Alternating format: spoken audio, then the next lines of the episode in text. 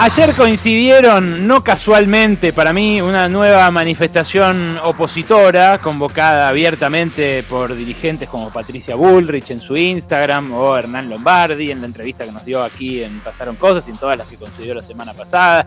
Dirigentes, en definitiva, de PRO, de una de las eh, referencias opositoras, la más numerosa, y coincidió eso con el regreso público de Mauricio Macri.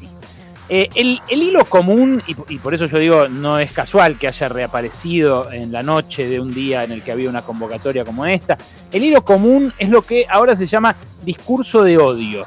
Una estrategia que en otros países, en otros países de la región, pero también de Europa, eh, siguió la ultraderecha en estos últimos años, pero que no es exclusivo siquiera de la derecha.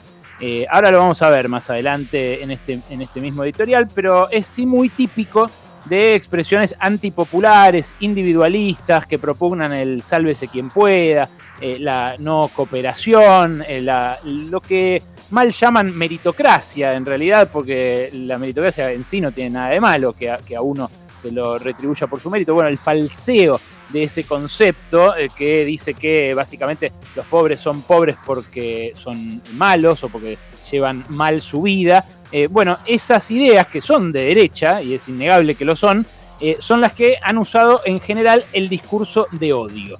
Eh, y, lo que está detrás, en realidad, es un montón de fenómenos que se dan al mismo tiempo. Fenómenos vinculados a las redes sociales, fenómenos vinculados a la crisis económica que estamos viviendo, que estamos viviendo a nivel mundial por la pandemia, pero en especial en la Argentina, y lo que se ha dado en llamar la grieta, ¿no? la división creciente de nuestras sociedades al calor justamente de, esa polarización. Eh, lo que está detrás de la apariencia, eh, de la apariencia caótica de personajes como, como Trump, como Bolsonaro, como Milei acá en Argentina, como José Luis Espert, por ejemplo, eh, que se, se, hacen los rebeldes y aparecen como políticamente incorrectos, como diciendo que decir las barbaridades que dicen eh, son una reivindicación de la libertad y que, como se puede decir cualquier cosa, nadie puede cohibirlos, eh, en realidad eh, es algo muy funcional a los grandes medios de comunicación, monopólicos, contemporáneos, a la vez también muy funcionales al nuevo capitalismo digital, a estas grandes plataformas o redes que además concentraron en cabeza de sus dueños una riqueza que nunca en la historia de la humanidad se había concentrado en tan poquitas personas. Eh, y también eh, la, habilitación y la circulación masiva de fake news a través de, por ejemplo, los eh, sistemas como WhatsApp. Bueno, es todo parte de lo mismo.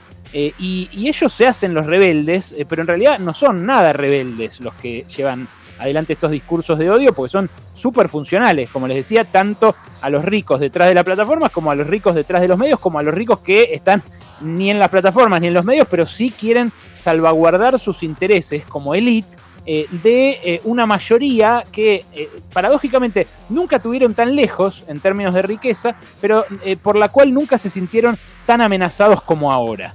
Es muy loco lo que está pasando en el mundo, pero justamente quería dejar dos o tres ideas sobre esa locura. Más tarde voy a hablar más en detalle eh, sobre por qué eh, creo que Macri no hizo ayer una autocrítica sincera de que fue su gobierno, eh, de, por qué me parece que también le erra el vizcachazo cuando, cuando dice que el problema de su gobierno fueron los así llamados racionales, o el ala política en el cual él dice que delegó la, negociación con el peronismo y demás. Yo me quiero detener eh, en algo muy particular de lo que dijo Macri eh, respecto del gobierno actual y respecto de Cristina Fernández de Kirchner. Él, eh, como expresidente, dijo esto que vas a escuchar a continuación. El peronismo está secuestrado por Cristina Fernández de Kirchner hace más de 10 años. Y eso significa que el peronismo ha sido cooptado por la irracionalidad. Y si el peronismo no resuelve ese problema, es muy difícil sentarse a una mesa a poder acordar porque todos queremos acordar. Juntos por el cambio, todos los argentinos que están hoy esperan que acordemos, pero con irracionalidad no se puede. Bueno, es muy interesante esto, porque si vos escuchás a Alberto Fernández, él también dice, yo quiero acordar, yo soy el presidente del diálogo, yo quiero sentarme a la mesa. Eh, pero del otro lado no encuentro esa interlocución. Lo que termina diciendo siempre Alberto Fernández, si ustedes le, prestan atención, es yo me voy a sentar igual, como medio una, una actitud medio cristiana de eh, poner la otra mejilla. Eh, yo no sé si funciona eso, yo no sé si va a llegar a buen puerto, si en algún momento se va a cerrar la famosa grieta, pero lo interesante es esa simetría eh, y lo interesante son las palabras con las cuales, en este caso, habla Macri, que son muy parecidas a las que se escucharon ayer eh, en la marcha. Fíjense, dice, irracional. Con lo irracional no se puede dialogar. Sugiere que hablan idiomas distintos, pero dice algo más. Dice, Cristina tiene secuestrado al peronismo desde hace 10 años. Eh, y la verdad, lo que mostró el peronismo es que se quiso sacar de encima a Cristina durante una una buena pila de años, pero que no lo logró porque la que más votos juntaba era Cristina. Y eso es lo que termina ordenando al peronismo como a todos los demás partidos políticos. Se encolumnan detrás del que genera más referencia. Pero eso es materia de análisis político. Yo en esto quiero analizar el discurso. Si alguien tiene secuestrado a alguien, ¿qué se hace con ese que tiene secuestrado? Y se manda a un, eh, grupo SWAT, no sé, se manda a un batallón de tipos armados que, eh, nada, desbaraten el secuestro, se lleven al secuestrador y frenen esa situación de muchísima violencia. Y no me estoy poniendo fino en el análisis, ¿eh? No, no, no es que estoy eh, poniéndome con el puntero del profe Romero eh, y, y, con la batalla cultural, analizar eh, que hay violencia en un determinado discurso de Macri. No, porque esto es lo que pasa todo el tiempo, todo el tiempo eh, en el discurso que estamos escuchando cada vez más. La violencia, la metáfora bélica, el él tiene secuestrado, eh, eso es irracional. bueno, se, se, empieza a ser intolerable, empieza a ser irrespirable el clima de debate en la democracia. Es irracional, lo tiene secuestrado, no se puede hablar con ellos. Es todo lenguaje violento.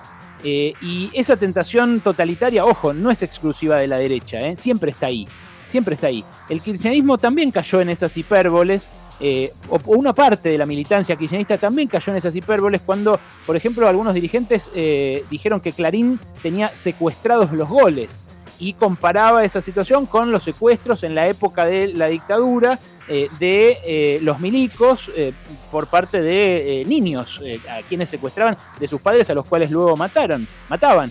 También fue violento el kirchnerismo cuando Capitanich rompió un diario en una conferencia de prensa.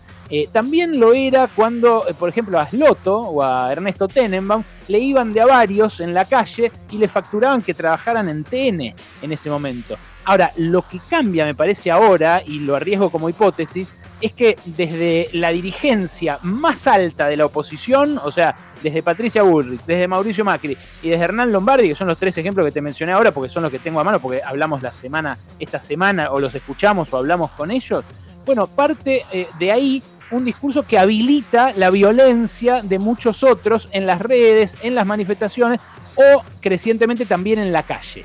Y esto me parece a mí es peligroso es peligroso eh, porque la democracia justamente procura resolver conflictos, no, no procura negarlos. Está bien que existan los conflictos, pero procura resolverlos de modo no violento. Eh, y la verdad, la democracia como método para resolver conflictos es intolerable para quien quiere suprimir al otro. Eh, y el otro es en la democracia algo muy importante, algo a lo cual hay que tener en cuenta, hay que entenderlo como diferente y hay que incorporarlo incorporarlo a la convivencia, incorporarlo a la, propia práctica de gobernar por parte del gobernante, pero también incorporarnos entre nosotros, en los que estamos eh, de a pie conviviendo, tratando de hacer de esto un país mejor. Ahora es simbólica esa supresión. Eh, ¿con, ¿Qué quiero decir con simbólica? Y bueno, es Macri diciendo, eh, nunca voy a, ponerme a dialogar con Cristina. Entonces la suprime de su mapa de posibles eh, conversaciones. También Cristina, cuando eh, tuvo que eh, darle los atributos presidenciales, miró para el otro lado. O sea, también hay de vuelta un intento de suprimir al otro desde los dos lados. Ahora, lo que me parece que cambia es la escala.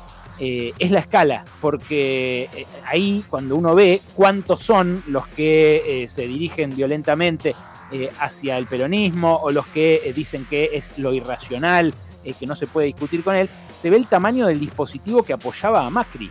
y hasta qué punto todas las empresas, todos los medios de comunicación, todas las embajadas, todo el poder pensaba igual que el gobierno de estos últimos cuatro años. Ahora no, ahora hay un divorcio y hay poderosos de los dos lados. Está por un lado el gobierno, por otro lado, eh, no sé, Clarín, que hoy saca una tapa eh, toda entera destinada a mostrar lo multitudinaria que fue la movilización de ayer, a pesar de que hubo, no sé, 15.000, 15.000, algunos se enojaron con Ernesto justamente porque dijo 15.000 personas, eh, 15.000, 20.000, eh, 25.000 contra la furia, no sé, es poco para, eh, para poner en cuestión un gobierno que fue elegido con 13 millones de votos hace 10 meses. Me parece que es poco, me parece a mí, ¿eh? Capaz soy yo que estoy equivocado, pero me parece a mí que es poco. Eh, y de vuelta, acá se ve el tamaño del dispositivo que apoyaba Macri, porque eh, con Macri no había ese enfrentamiento, era todo, todo de un lado.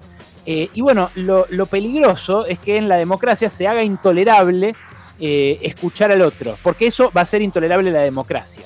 ¿Se entiende? las mayorías que expresan las urnas, esos millones de votos que hicieron que hoy no gobierne Macri, eh, y que él parece no haber entendido por, lo que dijo ayer en, el reportaje con Joaquín Morales Solá.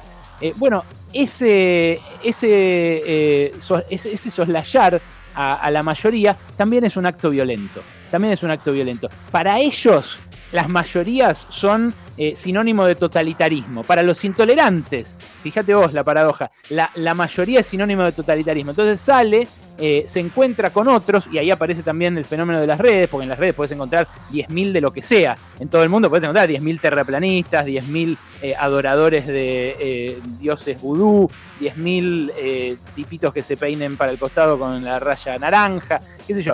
Te, te, te juntás con otros y crees que sos más que son un montón. ¿Por qué? Bueno, porque efectivamente son muchos, pero en un océano de gente que conforman las redes. Bueno, la, la democracia se hace intolerable para quien quiere suprimir al otro.